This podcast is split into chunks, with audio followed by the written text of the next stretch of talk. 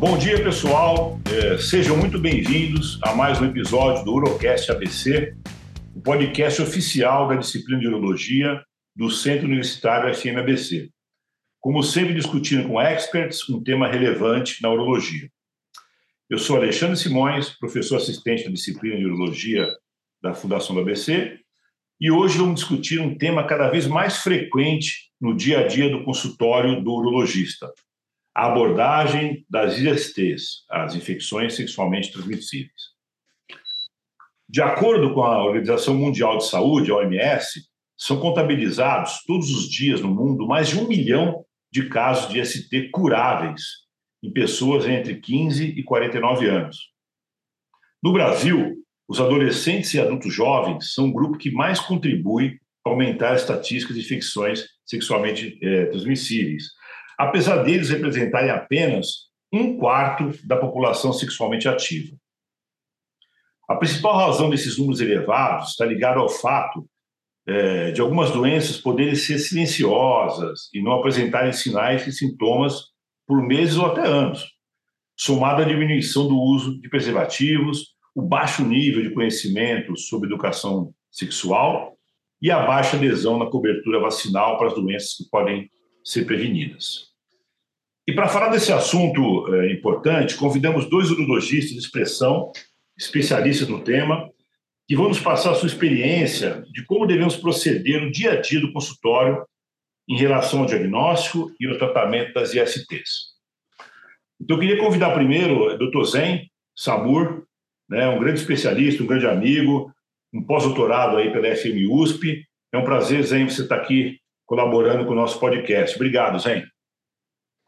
É, muito obrigado, professor Alexandre. Eu, eu, fico muito orgulhoso de poder é, participar de uma reunião com você, com o doutor Edmir, que são é, eminências importantes aí em nosso meio, pessoas que eu tenho bastante consideração e respeito. Para mim é muito orgulho. Obrigado.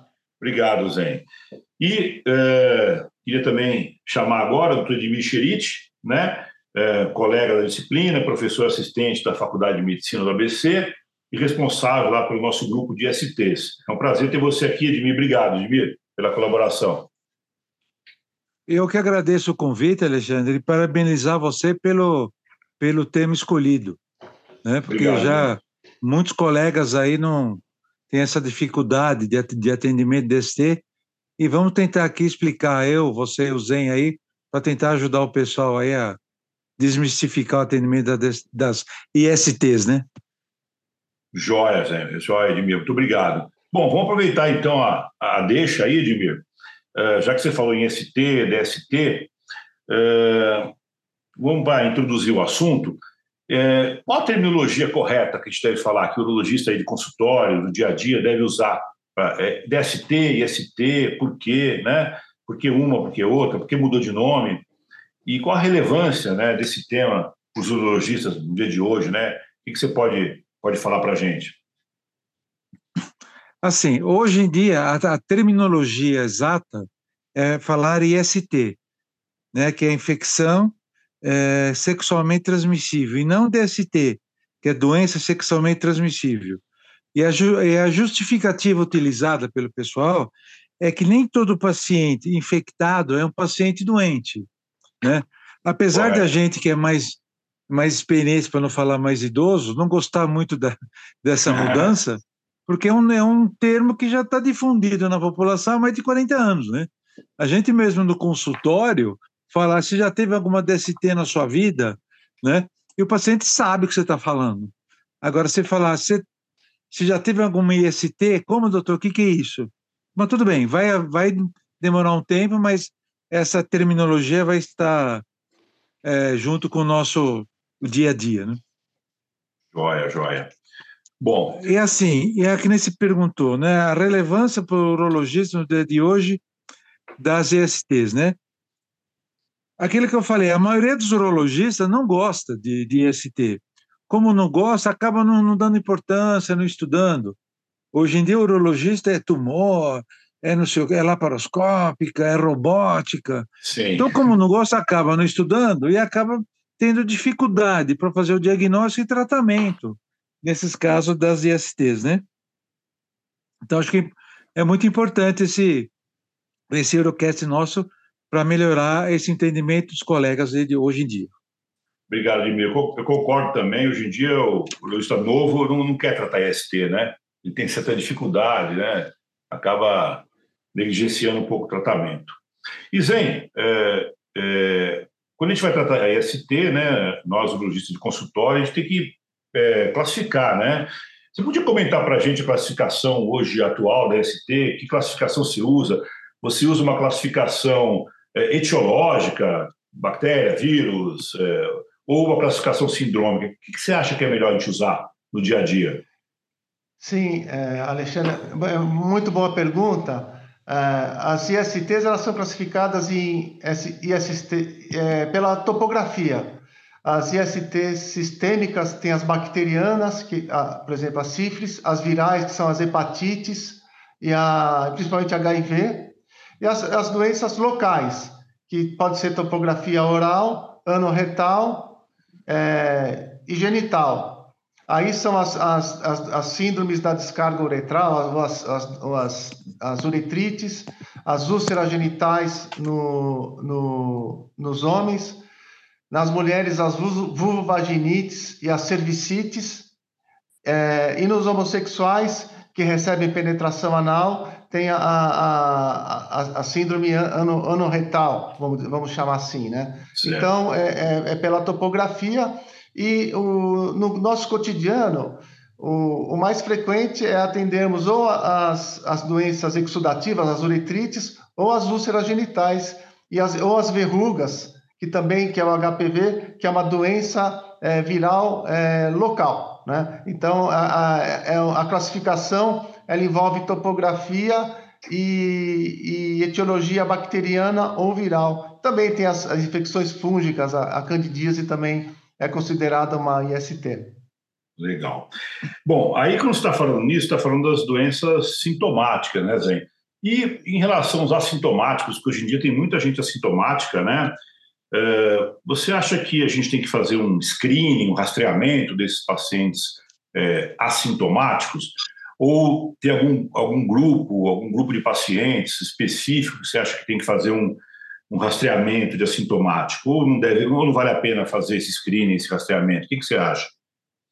Não, tem que ser. O, o, o, aí, esse grupo de doenças, Alexandre, o diagnóstico é molecular. Você é obrigado a fazer o diagnóstico. Você tem que fazer screening, tem que fazer rastreamento, principalmente em pessoas jovens, usuários de drogas, pessoas com mais de um parceiro, universitários que têm mais de um certo. parceiro. É, pessoas que têm é, uma ST, você é obrigado a pesquisar as outras.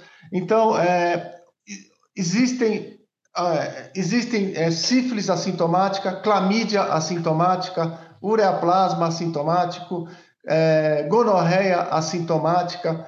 É, por exemplo, existem casos de sífilis latente que a pessoa não percebeu ou, ou passou batido a ulceração genital e a pessoa desenvolveu a doença sem desenvolver sintoma. Então, o screening passa a ser obrigatório.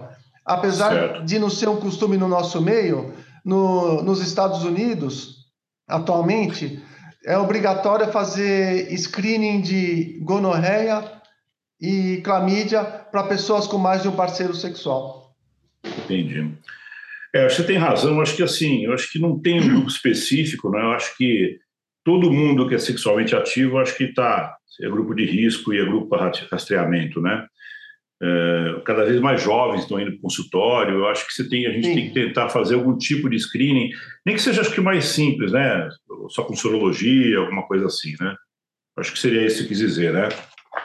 Sim, é, é o, o, fundamental é fazer a sorologia das doenças virais, hepatite, HIV, as doenças virais sistêmicas, fazer screening da sífilis com teste é, treponêmico e não treponêmico, e o teste molecular, que pode ser no primeiro jato de urina para Neisseria gonorreia e Chlamydia trachomatis. Isso aí tem que fazer para esses cinco agentes.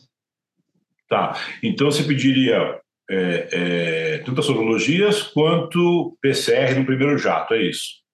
É, o ideal é se a, se a pessoa, uh, uh, se, se, se for mulher, você faz o, o PCR você colhe o material do fundo de saco, da vagina, né? Certo. E no homem você pode colher o escovado uretral. Se o sujeito for assintomático, você pode fazer o PCR no primeiro jato de urina.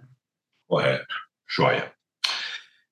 Bom, e a prevenção acho que é muito importante, né? Então, Edmir, é, e, a, e, qual a importância da prevenção da, da, das ISTs, né? Como a gente deve orientar, educar nossos pacientes em relação às formas de contágio, tipos de formas de contágio, né?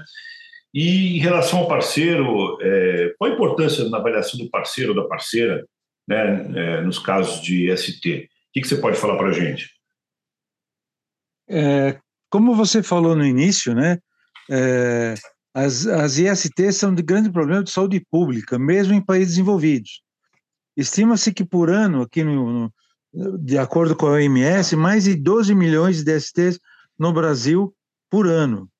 Por isso, a prevenção é fundamental, né? E deve ser estimulado, assim, em campanhas, o uso preservativo, através dessas campanhas contínuas.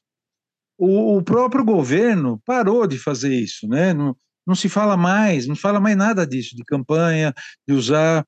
Que eu acreditava que, assim, que após o advento do HIV, as ST seriam extremamente abolidas do planeta. Porque todo hum. mundo ia se proteger, todo mundo ia ficar com medo. Sim. Porque a gente, na nossa época, a gente via os nossos ídolos morrendo. Eles emagreciam, Fred Mercury, Cazuza, cada vez você vê o cara na televisão, você vê o cara morrer. Né? E hoje em dia, a, através até do, do uso do coquetel, do, do HIV, colocaram na cabeça, acho que do pessoal aí, que, que o HIV, por exemplo, hoje é uma doença crônica. Que se você tomar um remedinho igual uma hipertensão, igual diabetes, você vai controlar direitinho a doença. Não é bem assim. A gente sabe que o HIV é uma doença grave, é uma, uma doença que dá imunossupressão e fora as, as complicações decorrentes disso e pode levar a óbito, sim, com certeza. Então, por isso é que eu acho que essas campanhas são fundamentais para que a, a, os adolescentes, principalmente, que nem você falou no começo, né, que estão aumentando por causa disso. Só para você ter uma ideia, né, é, foi feita uma pesquisa que, numa relação única, de um adolescente que vai numa balada, que tem uma relação com uma, com uma menina lá, ou ao contrário, menino com menino, né, usa, usa preservativo só 33% na primeira relação sem conhecer a pessoa. Então, por isso que as STs estão estourando aí, né? Certo. Sim, sim. E acho que por isso, né, que os urologistas cada vez mais têm visto um aumento, né, uh, nos consultórios de pacientes com queixa de STs. Né? Eu mesmo via muito pouco no passado, uh, e hoje em dia acho que não passa uma semana que a gente não tem um paciente com ST no consultório, né? Zen, é, você acha que existe algum motivo é, para esse comportamento de aumento das STs no Brasil? Você acha que é um fenômeno mundial isso? E em relação à pandemia, é, foi diferente? Diminuiu na pandemia, agora aumentou de novo? Eu não sei se é um fenômeno mundial esse aumento de STs ou é, ou é no Brasil tem algum motivo né, para esse aumento, né? É, é, um fenômeno mundial, sim. É um fenômeno mundial. Ah, por exemplo, a clamídia, que é a doença, a IST bacteriana mais frequente, ela aumentou muito nos Estados Unidos, está aumentando a cada ano. A sífilis aumentou demais no Brasil. A sífilis aumentou muito nos Estados Unidos. É um fenômeno mundial. E, os, e, e é um problema complexo e a explicação é complexa. São várias coisas. Em primeiro lugar, o que acontece? As pessoas estão entrando em atividade sexual mais cedo, é, motivadas por esses sites de internet, de aplicativos de encontro. Então, as pessoas têm certo. mais encontro. Tem muitos homens mais velhos mantendo encontros com meninas mais jovens e passando doenças para essas meninas. Isso é um fenômeno também. Agora, o, o consumo de drogas associado à, à atividade sexual é, festas é, com, com é, vários parceiros, é, festas com consumo de droga é, e, e, e, atividade sexual é uma modalidade nova de, de festa que chama chemsex. Então as pessoas se encontram para consumir droga e, e fazer sexo. E parece que o principal fator é o homossexualismo masculino. Parece que o homossexualismo masculino, o, homem bissexual, ele mantém encontro com homens e com mulheres, é o que mais é, dissemina as ISTs, é, além da falta de informação, do que vocês já comentaram, que é o pouco uso do preservativo, da precariedade da oferta das vacinas de hepatite e HPV, e da falta de novas vacinas, que não consegue descobrir novas vacinas para essas doenças, e também não existem novos antibióticos, né? Não, não, não existem novos, novos tratamentos para essas doenças que nós já conhecemos há muito tempo. E, além disso, tem doenças emergentes, né? principalmente o micoplasma. O micoplasma ninguém dava bola para ele até a década de 90, e agora o micoplasma virou um monstro. Ureaplasma, no, é, verdade, ureaplasma no mesmo caminho. Então, é uma explicação muito complexa, muito, muito difícil, porque são várias, várias, é, é, vários fatores interferindo nesse aumento da, da prevalência das ISTs. Agora, desculpe me prolongar aqui. Não, imagina. No caso da Covid, aqui, é, no, no, Brasil, nós temos a, de notificação compulsória HIV e sífilis. No Brasil, teve um, uma diminuição nos registros oficiais do governo. Então, se você pegar lá o site é, aids.gov.br, você vai ver lá os parâmetros epidemiológicos você vai, é possível observar que houve uma, uma menor incidência anual de HIV e de hepatite. As outras doenças não temos dados concretos. Certo. Agora, nos Estados Unidos, todas as doenças aumentaram, exceto clamídia. Então, durante a pandemia, HIV aumentou nos Estados Unidos, sífilis aumentou, é, as outras doenças aumentaram.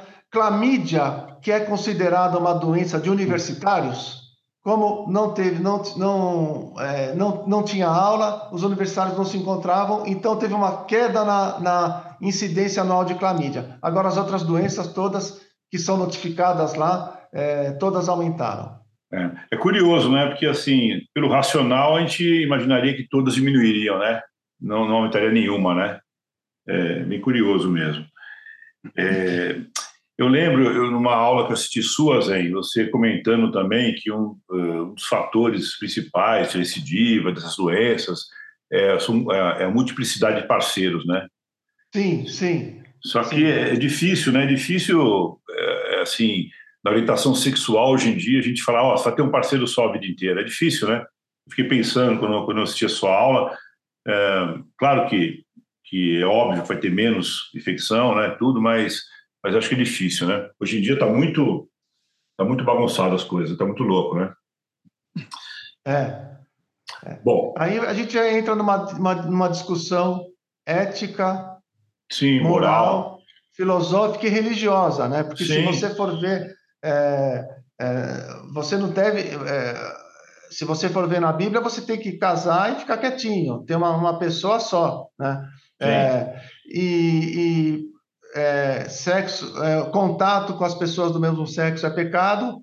É, e aí a gente vai entrar num campo que não é não justifica aqui a, o sim, nosso encontro sim. aqui, né? Mas aí a, quando você começa a sair muito do, do, do, eixo, você começa a andar na marginalidade, aí começam a vir os problemas. Você saiu sim. do trilho, você vai ficar na marginalidade. Se ficou na marginalidade, vai começar a ter aborrecimento, infelizmente. E é o que a gente está notando aí, né? Certo.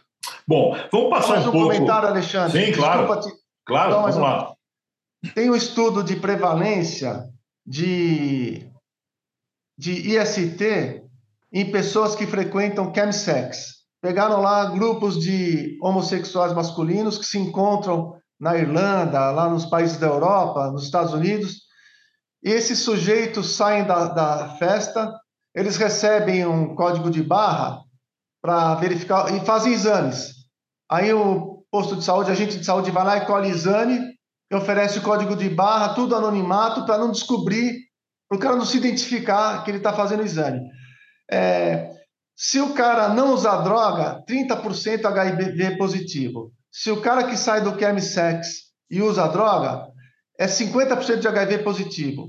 30% Nossa. de prevalência de infecção bacteriana, uretrite, é, gonorreia, clamídia, topografia no retal e, e genital. Quer dizer, não, não dá. A, a pessoa, em pouco período, tem encontro com várias pessoas contaminadas. É isso que está acontecendo. Sim. E essa modalidade de você fazer exames é, não identificados, que você possa comprar na farmácia, fazer, mandar pela internet, isso, se no Brasil fosse estimulado, se os convênios médicos cobrissem, eu acho que o diagnóstico seria muito maior. E muitas pessoas têm vergonha de ir no médico, vergonha de ter o diagnóstico, têm medo de ter o diagnóstico. E talvez elas comprando é. isso aí, fazendo sozinha, talvez eh, a gente tivesse mais diagnóstico, né, um rastreamento melhor dos pacientes infectados. Né? É, essa modalidade de diagnóstico oferece precisão porque é molecular, então não vai dar erro. Ah, agora, no Brasil é proibido isso porque para transportar material biológico, tem que ser só empresa especializada. O correio não pode transportar material biológico, é proibido. Então, não tem como fazer esse tipo de serviço no Brasil. Entendi. Por internet, não, não tem como fazer. Bacana, mas é uma coisa a pensar, né? Bom, sim, sim. Em relação, vamos falar um pouquinho de diagnóstico agora, né? Uh, chegou um paciente no seu consultório lá com, com uma síndrome de secreção uretral, uma, uma uretrite, secreção uretral. É, como é que você aborda esse paciente? Você tem algum fluxograma? Que fluxograma a gente deve seguir para abordar esse paciente, né? E que, que patógenos eu devo pensar? Quais são os patógenos mais frequentes que o urologista no consultório, o residente, o urologista do consultório precisa se preocupar é, em pesquisar, em pedir exames? É, como é que você aborda esse paciente, Dimir? Acho assim, o, o, o, fluxograma que você fala, basicamente é assim, é tradicional, né? As uretrites são divididas em duas chaves, né? A, uretrite gonocócica e uretrite não gonocócica, né? Com, com certeza, a gonocócica e a não gonocócica, principalmente a clamídia, é que estouram aí a, é, a alta incidência das uretrites. Os outros patógenos que, que causam as uretrites não gonocócicas como o Zen falou, o micoplasma está estourando, o leaplasma, tricomonas gardnerella também podem causar uretrite. Os sintomas, uh, o diagnóstico que a gente faz, basicamente em uretrite, principalmente em, em consultório, quando você está no SUS ou numa periferia, é basicamente clínico, porque é, é tão evidente assim o diagnóstico do, do, do da gonorreia, né? Os sintomas aparecem mais precocemente e do advento da relação e os sintomas são mais abundantes. Tipo assim, uma gonorreia, dois, três dias após a exposição sem prevenção, o paciente já apresenta uma desúria importante com uma secreção amarela esverdeada. Então, esse aí é o diagnóstico clínico de, de, de gonorreia. Precisa fazer algum exame para isso? Eu, sinceramente, eu não faço. Para não perder o paciente, eu trato direto. Ok. Zen, e, e, você, como é que você faz aí? Eu já, já vi algumas exposições suas, é, eu sei sua opinião. É, você faz tratamento empírico, sindrômico, paciente com uretrite ou úlcera genital? Ou você sempre colhe exame? Falando numa situação de São Paulo, né, que você tem exame disponível, né? É, você faz e quando você pede os exames, no, no caso que você pede, que você não trata empírico, você espera chegar ao resultado dos exames para tratar ou você já trata direto? Como é que você procede? É, eu, é, tem duas maneiras. É, uma é você fazer o, o você atendeu o, o paciente com secreção uretral, você pode fazer um tratamento sindrômico, sem saber o, agente etiológico. Fazer isso é, não está errado, você está autorizado a fazer isso. Nos países pobres é feito isso. É, aqui no Brasil, isso é feito bastante também. E o que, que consiste o tratamento sindrômico? Consiste em você tratar pacientes com uretrite gonocócica e não gonocócica. Então, você faz um tratamento com ceftriaxona intramuscular, mais doxiciclina durante sete dias. Aí você vai fazer um tratamento que você vai abranger gonorreia, clamídia, ureaplasma, micoplasma. Só, só não vai abranger o tricomonas, que é o menos frequente. Então, o tratamento sindrômico é esse. Agora, o que eu gosto de fazer e o que eu faço 95% dos pacientes, porque eu atendo muito paciente com IST, eu atendo muito. Então, o paciente vem para mim, é, eu colho o material, eu, eu mesmo colho, eu, eu faço um, um escovado uretral e já trato o paciente, ele já sai daqui tratado. Inclusive, se eu tiver ceftriaxona de amostra grátis, eu já aplico. Né? Por que, que tem que fazer isso? Porque a Organização Mundial de Saúde preconiza o tratamento sindrômico e o Central Disease Control, o CDC, também preconiza. Então, você, você pode fazer um tratamento sindrômico, por quê? Porque esses pacientes não voltam e esses pacientes vão sair na rua contaminando os outros em poucas horas. Então, é um problema. Eles não voltam. Então, principalmente o CDC, ele quer o diagnóstico etiológico. Nos Estados Unidos, o médico é obrigado a preencher um, um requerimento lá, uma notificação, se for clamídia, se for ureaplasma, eles, e eles têm isso aí distribuído por estados, por cidade, é muito, é, é, é muito abrangente é, é essa estatística lá. É, é, um controle epidemiológico rigoroso, porque eles estão vivendo um momento difícil de muito gasto por causa dessas doenças.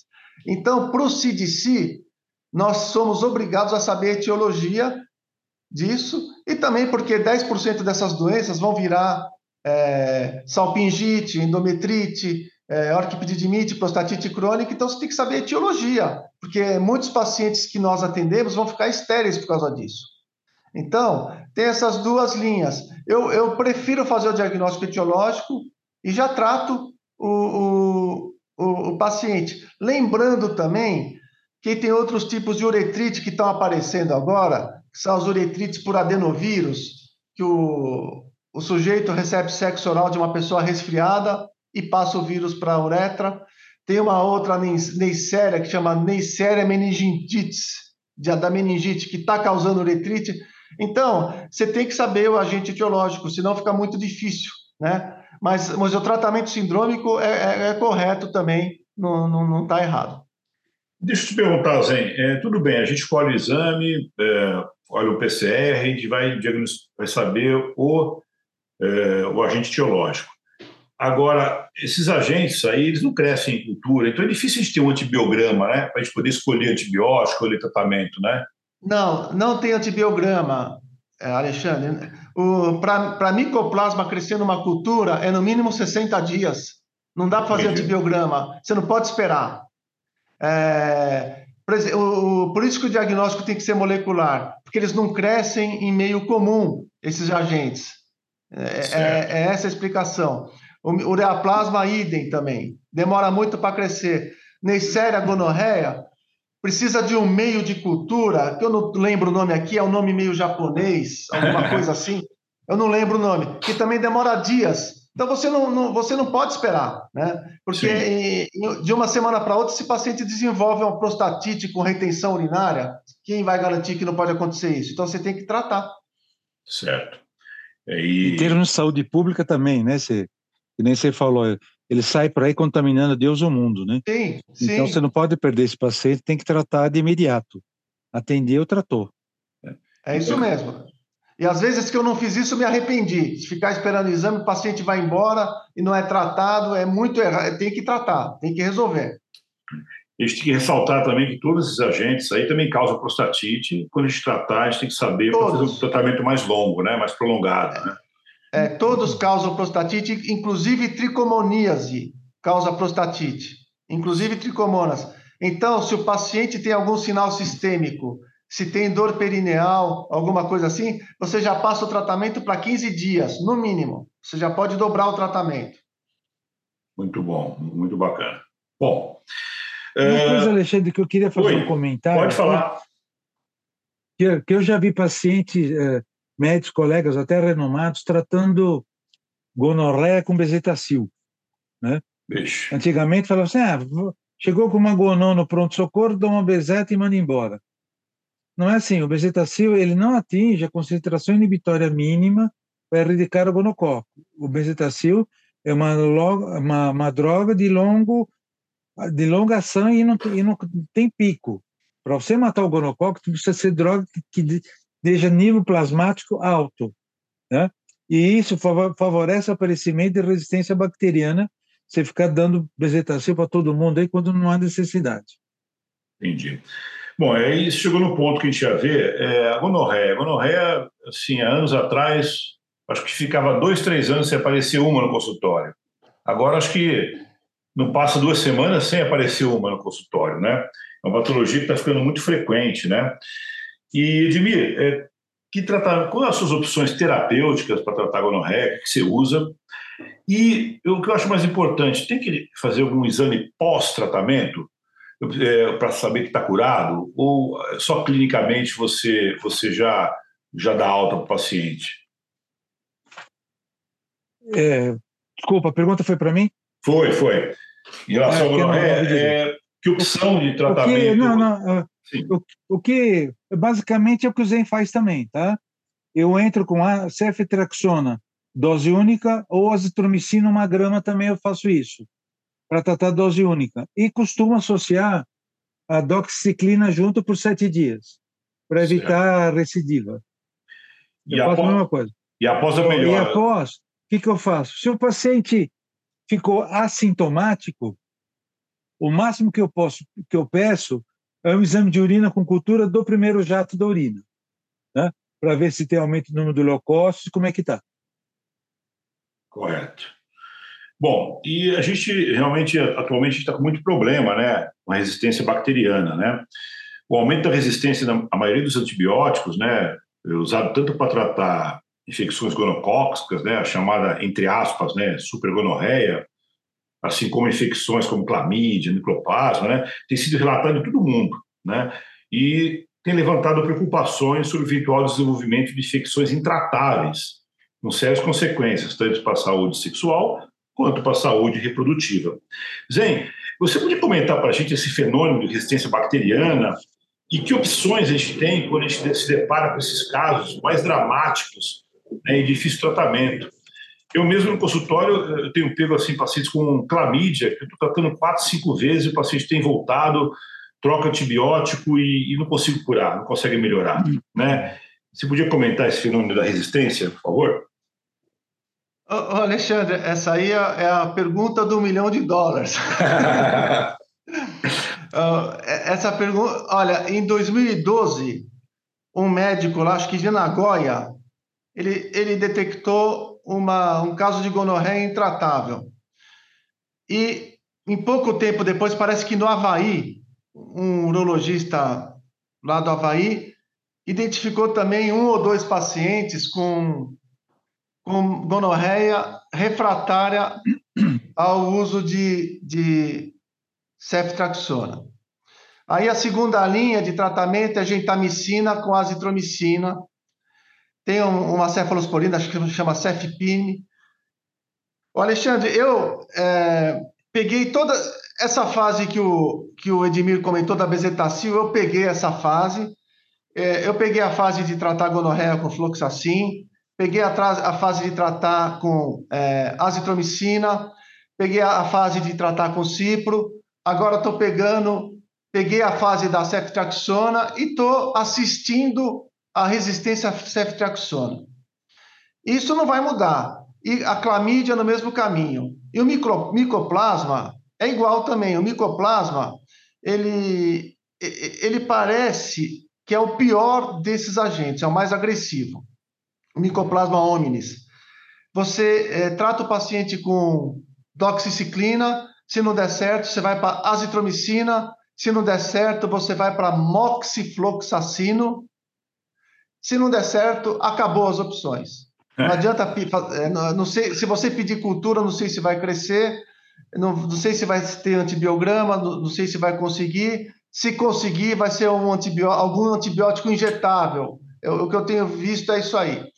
Na, na Europa e nos Estados Unidos, tem um, um antibiótico que chama pristinamicina. Pristinamicina, que é usado para esses casos, mas esse antibiótico não tem no Brasil. Tem um monte de laboratório investigando vacina para gonorreia, que não consegue, porque a bactéria da gonorreia, o, o gonococo, ele tem o pile que se adere ao epitélio e você não consegue tirar ele, é, ele também é intracelular. Então, é, é as explicações são inúmeras, mas a solução é zero. O, é. o problema está aí, a, a gente não consegue resolver, então é melhor prevenir. Eu tenho, eu tenho pacientes com micoplasma que abandonaram o tratamento por ineficiência do médico. O sujeito ficou contrariado comigo porque ele fez três retornos, três exames de PCR positivo para micoplasma. Eu usei tudo isso aí que eu te falei e não, não resolvi a vida do paciente. Tem, tem escabiose, sarna resistente, só, só não apareceu sífilis resistente ao bezetacil ainda, que é o comportamento da, da espiroqueta, o bezetacil mata. O resto tem resistência para tudo. Tem, então, é, e, não, e, como eu já comentei aqui, não surgem antibióticos novos, não, não tem também não existem vacinas.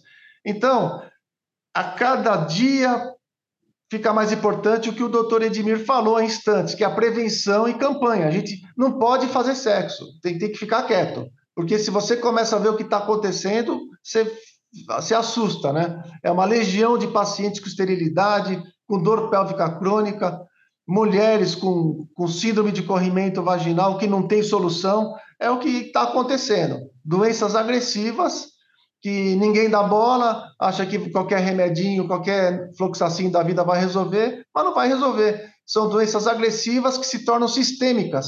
Por isso que é a preocupação. Sim. É, é uma preocupação muito grande. Né? Eu, como eu te falei, por exemplo, esse paciente meu com clamídia, é, é, a gente comecei a investir na anamnese, porque eu sempre achei que ele estava se recontaminando, né? Eu não conseguia tratar. Até o dia que ele veio com a mãe no consultório, ela falou: olha, entrou o Covid, ele está seis, oito meses comigo no sítio sozinho, então ele não pode ter recontaminado. E eu não consigo tratar, é muito difícil. Bom, e Zen, a gente falou das, das uh, síndromes aí de secreção uretral. Em relação às úlceras genitais, né? quando a gente suspeita da úlcera genital é uma IST, que algoritmo você usa? Tem um algoritmo seu que você usa é, para investigação das úlceras genitais? O Alexandre, é muito legal essa pergunta. É, o... Se a pessoa vem com uma úlcera genital e você suspeita de IST, você não pode considerar três diagnósticos: herpes genital, sífilis e cancroide. Esses três você não pode deixar de esquecer. Agora, úlcera genital, às vezes é, pode ser farmacodermia, algum remédio que você toma da úlcera genital, alergia, picada de inseto, é, tem um remédio para diabetes aí que dá muita úlcera genital, doença de BC, Reiter. É, é uma anamnese que você tem que perguntar muita coisa. E quando a funila para IST, você tem que ficar nessas três: herpes genital, cancroide e sífilis, tá? As outras doenças que causam é, úlcera genital, que é o linfogranuloma venéreo e o granuloma inguinal, são raríssimas, são raríssimas. Então é exceção, tá? Aí o que, que você pode fazer?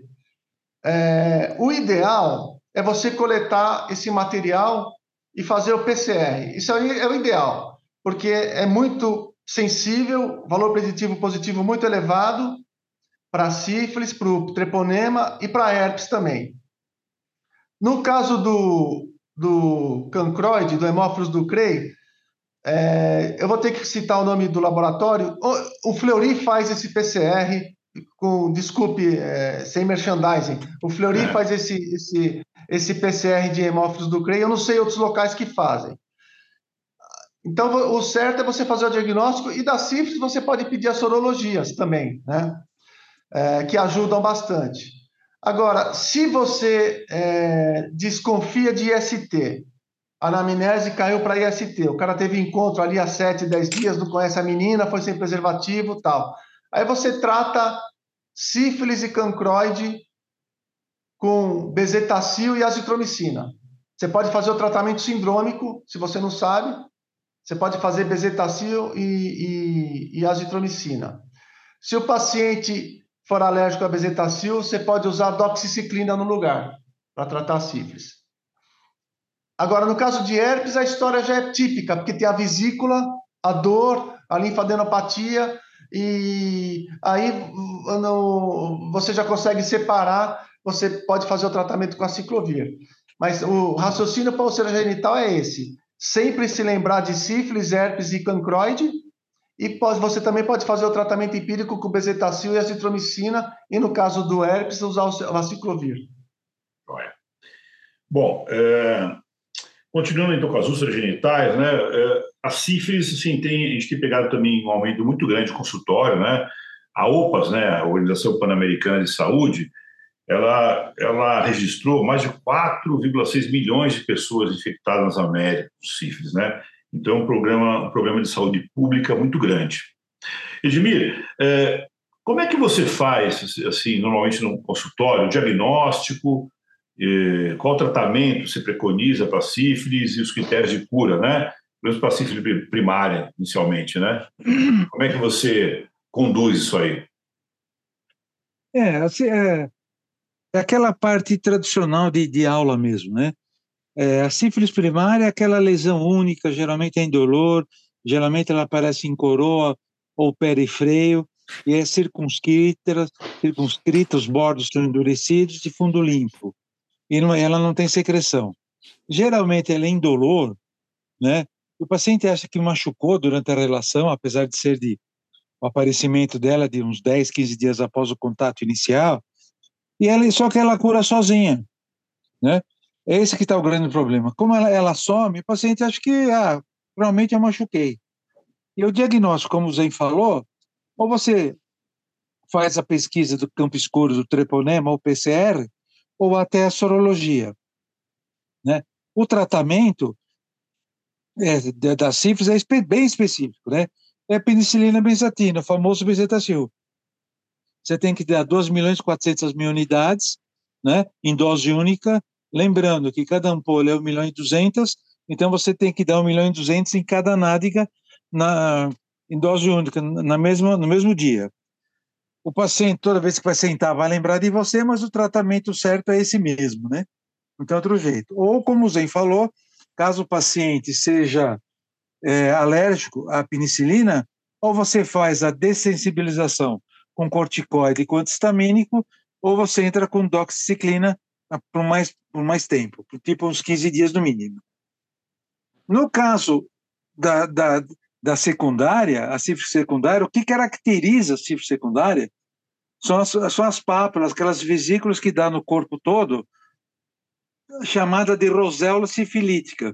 O característica dela é que ela pega palma de mão e planta de pé também. Também o tratamento é feita com penicilina benzatina.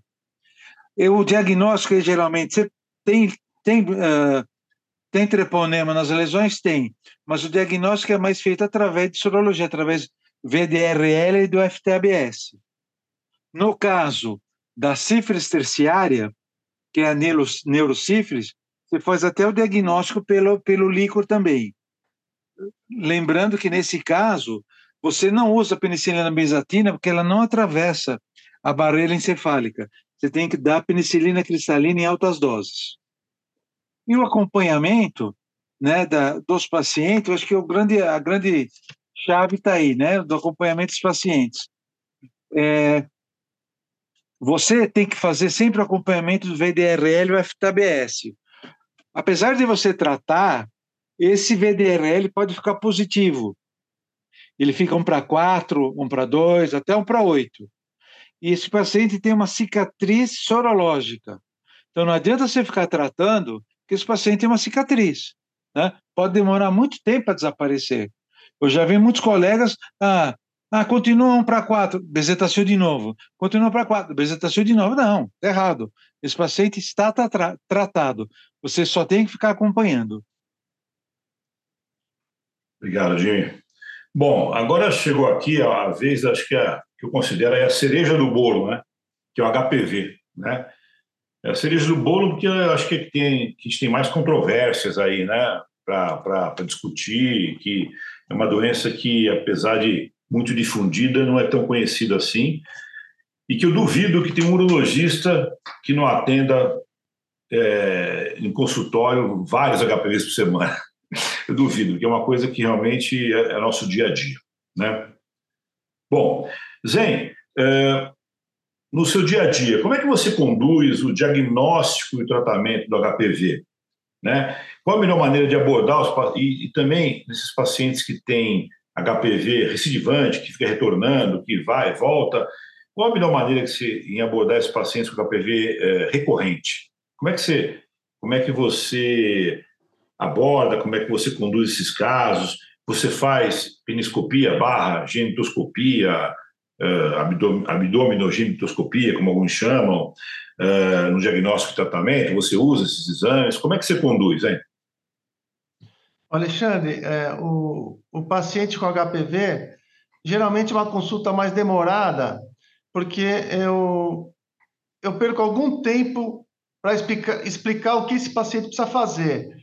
É, em primeiro lugar, o HPV não deve ser banalizado de forma alguma, é, porque uh, é, eu, já, eu já falo para o paciente, que você me perguntou como que eu abordo, né? eu, eu já falo assim, olha, eu vou te ver pelo menos uma vez a cada dois meses durante um ano, porque é, o, o grande problema do HPV é a recidiva, né?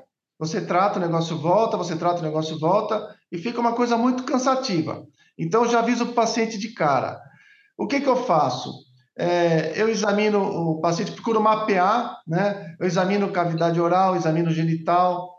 É, é, é se, se for é, mulher, alguma coisa assim, chamo a, a moça que me ajuda para examinar, examino períneo, examino ânus e procuro mapear. Aí, nessa primeira consulta, é, se for uma ou duas lesões isoladas, um, um HPV, duas lesões milimétricas, Geralmente eu trato com crioterapia, que eu tenho, fica, eu tenho aqui no meu consultório, eu faço crioterapia. Agora, se o paciente já tem três, quatro lesões, geralmente eu aconselho fazer o laser.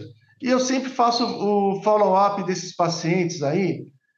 Depois da primeira visita, eu faço genitoscopia, faço tudo, examino o paciente muito bem examinado, porque se eu deixar uma lesão, é o, é o principal fator preditivo positivo para recidiva. Então, Sim, o, visita, é, o laser é, muito superior à cauterização, o laser? O Alexandre, Porque ele é mais profundo, ele causa menos cicatriz, alguma coisa assim, não? Não, o, o laser é o seguinte: se você for pegar o guideline europeu, tem um guideline europeu de HPV, é, acho que de 2020, alguma coisa assim, é coisa nova.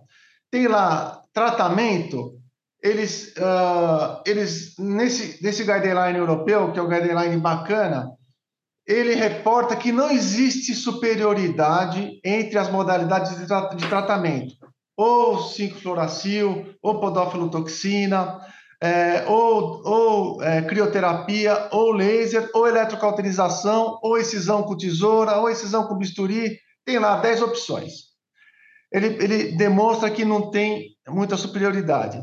Só que é, depois que eu comecei a fazer laser em HPV, eu, sei lá, eu, eu melhorou muito. Uh, eu, eu, tenho muito menos recidiva. Então seria, sei lá, expert opinion, seria minha opinião. Seria a minha opinião, eu acho melhor fazer o laser. Por quê? Porque o vírus do HPV, ele é muito resistente. O vírus do HPV, ele fica numa superfície de uma mesa ginecológica de exame durante sete dias. É, é um vírus que não morre. Então, ele só, agora, a luz infravermelho do laser mata o HPV. O laser mata o HPV. está falando disso. no laser de CO2, é isso?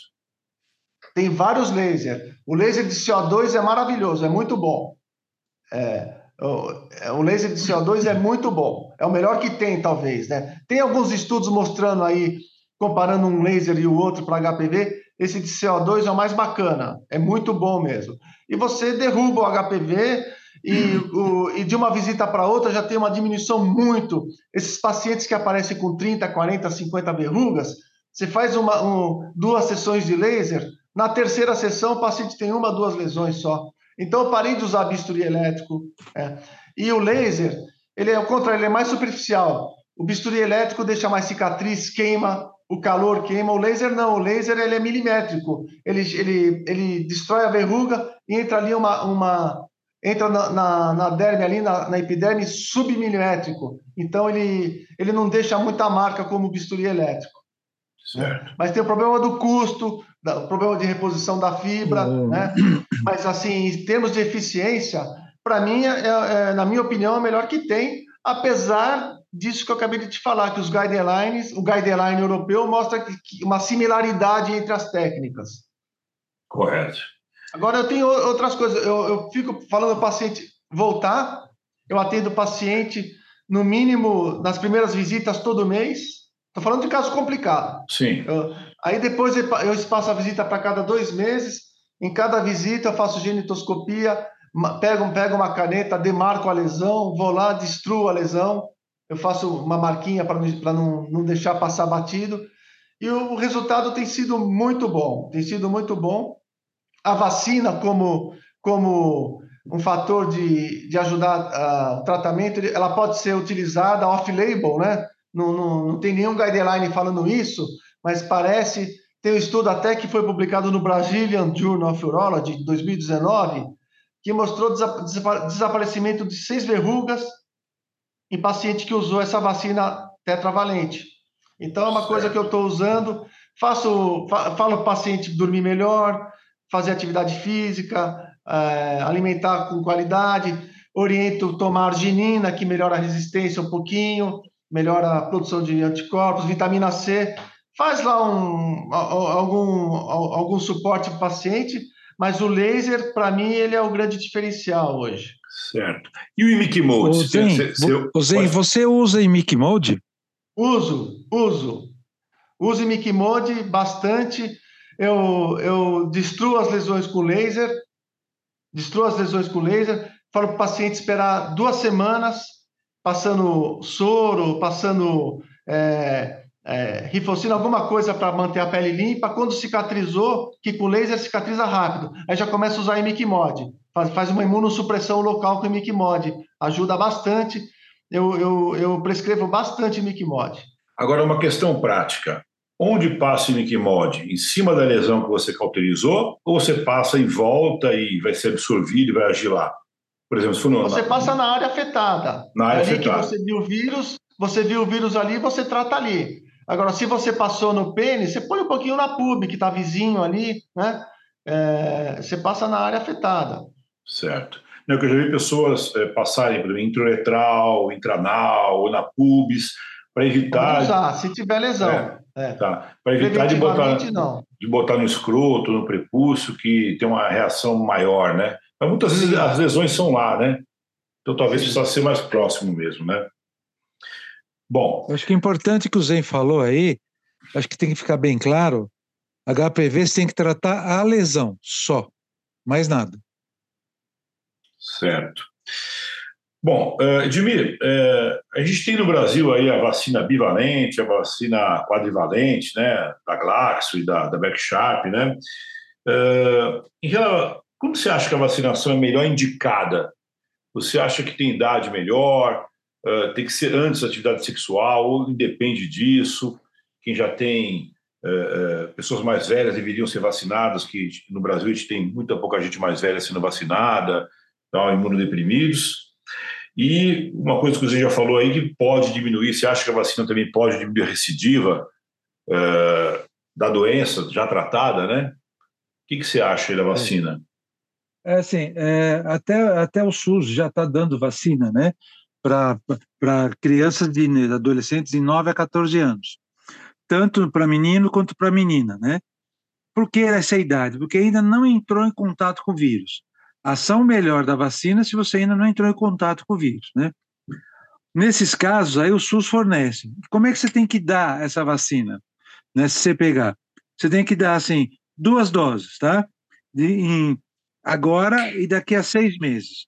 Porque o adolescente tem uma resposta imunogênica muito maior à vacina do HPV do que o adulto depois dessa idade. Porque depois dessa idade, as doses têm que ser três doses, com zero, dois e seis meses. Mas aí o SUS já não cobre. O SUS só cobre, além dessa idade de 9 a 14 anos, pacientes fora dessa idade com HIV positivo e com imunossupressão grave. E outra coisa, na, na vacina para recidiva, eu não conhecia esse trabalho que o Zen falou, mas eu também uso para HPV recidivante e tenho tido na minha clínica uns bons, bons resultados. Agora, é, uma novidade que chegou agora, está chegando no Brasil, que eu também nem sabia mais, que hoje, por coincidência, vem um paciente meu que eu indiquei a vacina do HPV, e os laboratórios particulares não estão dando mais a vacina quadrivalente, e sim agora a vacina nonavalente, tá? Que é a Gardasil 9, que eles chamam. Porque agora essa vacina nonavalente, além dos quatro tradicionais, 6, 11, 16 e 18, vai pegar os subtipos de HPV de 31, 33, 45, 52 e 58. E vai permanecer no mesmo esquema vacinal. Lógico que o preço é bem maior. Hoje em dia, até foi atrás para ver hoje, o preço da, dessa vacina está em torno de 800 reais mais ou menos, cada dose. Como é que chama a vacina, Edmir? Chama... Nona valente. Nona valente, né? Em vez de ser quadro valente, é a nona valente. Valente. E a fora é chamada de Gardasil 9. Gardasil no 9. Brasil, esse nome não foi aceito de Gardasil, tá? Então foi vacina é, quadrivalente para HPV, agora é a nona valente para HPV. Tanto é que o, o pessoal do laboratório me orientou, eu também não sabia disso, que vai parar de importar a vacina quadrivalente. Então agora só vai ser dada a nona valente. Tá? O SUS ainda tem a quadrivalente por um certo período, ainda não está no sistema público de saúde a nona valente. Bacana. Bom, é, para a gente encerrar, né? É, doutor Zen, é, você tratou meu HPV, é, faz três meses que eu estou sem lesão. Quando é que eu paro de usar preservativo com a minha esposa? É, teoricamente, esse paciente ele, ele teve uma boa evolução, está curado. Mas o follow-up é 12 meses, né? O follow-up é 12 meses. Você tem que seguir o paciente 12 meses, não teve recidiva mais, aí você, você é, libera ele. O, o certo é, é 12 meses. Certo. Aí, doutor Zen, passou 12 meses, não voltou a doença, estou é, liberado, mas eu estou curado, HPV tem cura? Eles sempre perguntam para a gente, tem cura? Tem, né? Ou não? É, o, o qualquer qualquer é, livro que a gente lê fala que HPV não tem cura, qualquer site de informação fala que o HPV é incurável. Mas o, o, o HPV, eu tenho certeza que se eu, se eu fizer um swab aqui no meu corpo, no meu jaleco, vai ter HPV. Eu tenho certeza. Eu mexo com isso todo dia. Claro. Eu, tenho, eu mexo com isso todo dia. E, e a prevalência do HPV é 50% da humanidade. Então, se pegar é, 100 pessoas aqui na rua, 50 tem o HPV em, em suave de alguma região do corpo, tá? E o HPV ele causa câncer no ânus, no reto, na garganta, no pênis, na vagina e tem outros tumores de pele que andam por aí causado pelo HPV também. Só que o fato de você ter o vírus na sua pele não é doença, a doença é a verruga, tá? Então a gente tem que tratar a verruga. Se o, se o paciente fizer o swab lá, é, da glande lá, e veio lá uma lesão, não sei o que, positiva para HPV, não sei da onde.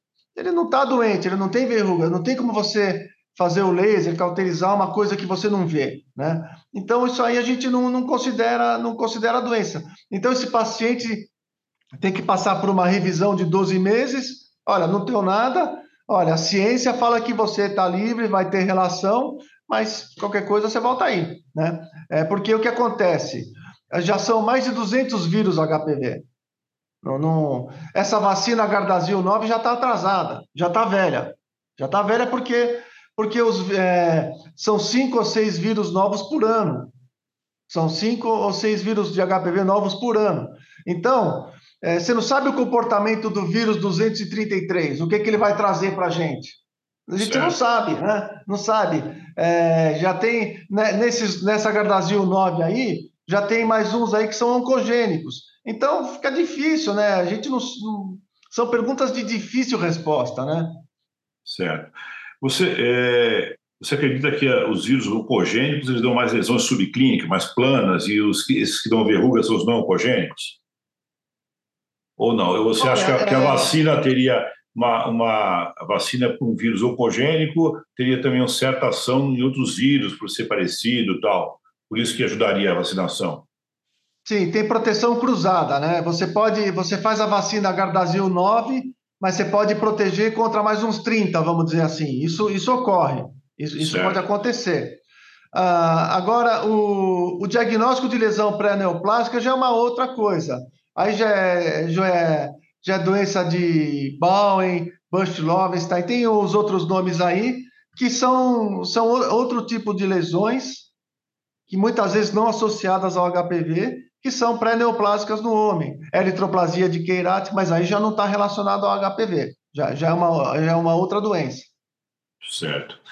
Em relação à parceira, né, é, é assim, é, pelo racional, é muito difícil a parceira não estar tá contaminada, né? Agora, se ela vai ter uma doença clínica, subclínica ou latente, é, a gente não sabe, né?